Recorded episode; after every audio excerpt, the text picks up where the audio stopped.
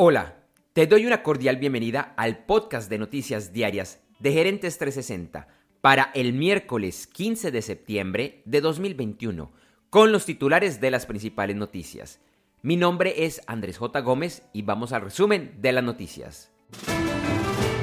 Oficiales de inteligencia de los Estados Unidos han detectado el regreso de líderes de Al Qaeda a Afganistán y piensan que esta organización terrorista podría rearmarse en ese país en un periodo de uno a dos años.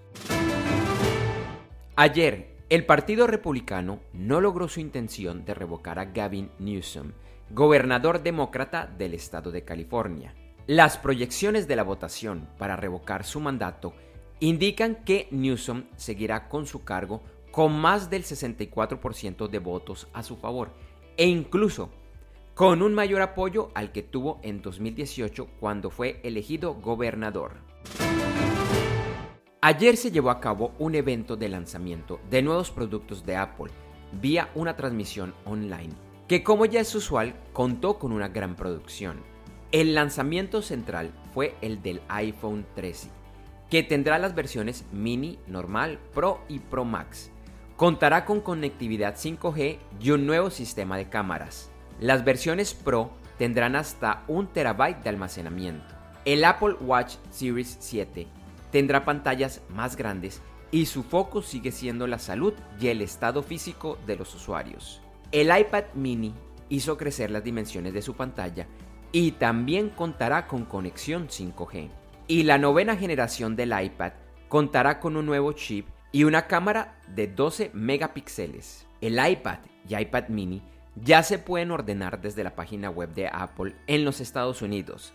Los iPhone se podrán ordenar desde el 24 de septiembre y el Apple Watch estará disponible en el otoño. En este evento también se anunciaron nuevos tipos de ejercicios en su servicio por suscripción Fitness Plus y el lanzamiento de los sistemas operativos iOS 15, iPad OS 15 y Watch OS 8 el 20 de septiembre.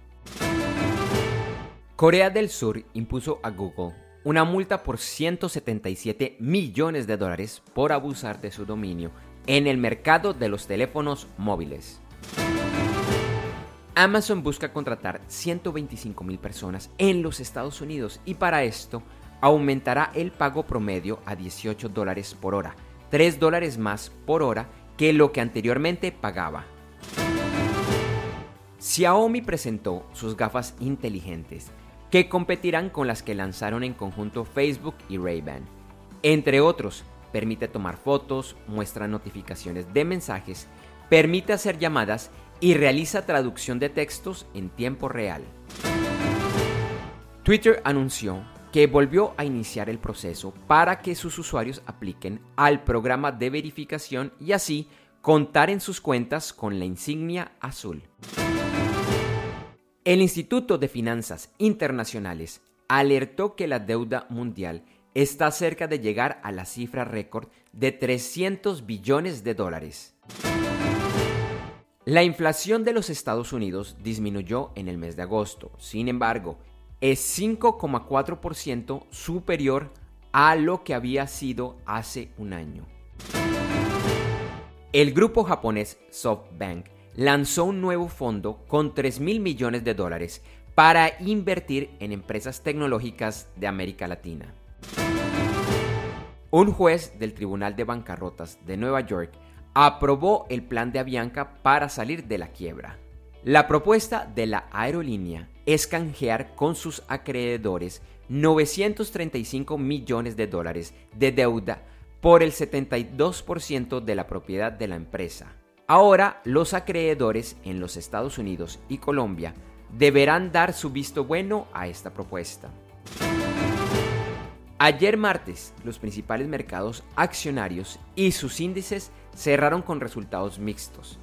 Sin embargo, en América fue más fuerte la tendencia a cerrar con pérdidas y algunas de las excepciones fueron los mercados de Chile y México. Hoy miércoles, los mercados accionarios de Asia y Oceanía volvieron a cerrar con resultados mixtos y Europa iniciaba mayoritariamente con pérdidas, al igual que el premercado de los Estados Unidos. Ayer el petróleo bajó y se cotizaba en el índice WTI a 70.44 dólares por barril y en el Brent a 73.62 dólares por barril. La onza de oro volvió a aumentar su precio y se cotizaba a 1.804.70 dólares. Algunos commodities y sus futuros que estaban teniendo las principales ganancias el miércoles eran el maíz, la avena, el gas natural, el ganado de engorde y el paladio. En criptomonedas, el Bitcoin aumentaba de valor y el miércoles rondaba los 47.500 dólares.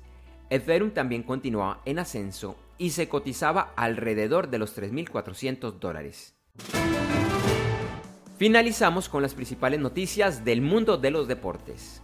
Ayer dio inicio la UEFA Champions League en la fase de grupos.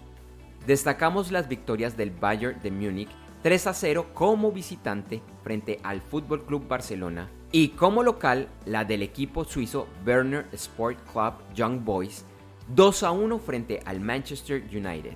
Hoy se destacan los juegos del Fútbol Club Brujas frente al Paris Saint-Germain de Lionel Messi y Neymar y la del Inter de Milán versus el Real Madrid.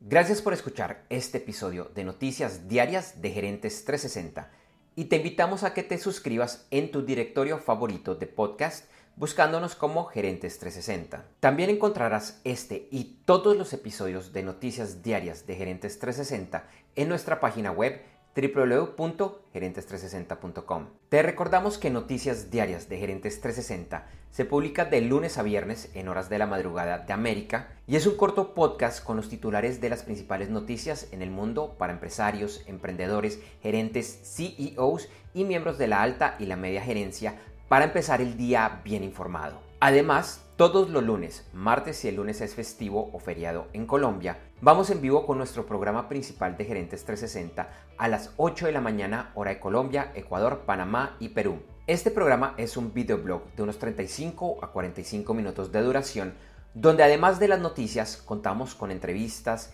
invitados, análisis y mucho más. Lo puedes seguir en vivo ingresando a www.gerentes360.com y un par de horas después de finalizar la transmisión en vivo encontrarás la versión de solo audio en los principales directorios de podcast. Feliz día, éxitos en tus negocios y nos vemos o nos escuchamos pronto. En Noticias Diarias de Gerentes 360, agradecemos el apoyo de nuestro auspiciador Clases.vip y su Masterclass VIP gratuita de e-commerce exitoso. Recuerda que te puedes inscribir en www.internetconresultados.com para llevar tu e-commerce a un nuevo y más alto nivel. Eso sí, una advertencia. Esta clase es para empresarios, emprendedores y miembros de la alta gerencia, en la que se compartirán secretos que harán cambiar la forma como piensas el comercio electrónico de tu organización. No esperes más y separa ya tu cupo ingresando a www.internetconresultados.com. Lo repito, www.internetconresultados.com.